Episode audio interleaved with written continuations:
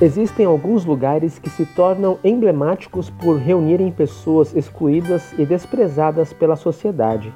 Em algumas cidades, as marginais dos rios tornam-se lugar para os desprezados. Na época de Jesus, as fronteiras territoriais eram os locais desse tipo. Os leprosos buscavam habitar as fronteiras porque não lhes era permitido viver no meio do povo. Como acontece hoje também, as pessoas geralmente evitavam andar por esses locais, mas Jesus é diferente.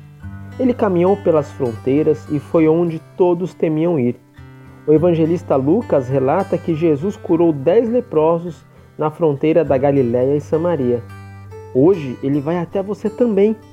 Jesus é capaz de restabelecer e curar sua vida, porque ele mesmo percorreu sozinho o caminho que ser humano algum poderia, a via da crucificação. Ao ressuscitar o desprezado Nazareno, transforma você em filho de Deus e parte do reino dos céus. Oração.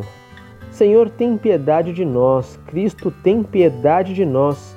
Senhor, tem piedade de nós. Em nome de Jesus. Amém. Mensagem de esperança da Hora Luterana.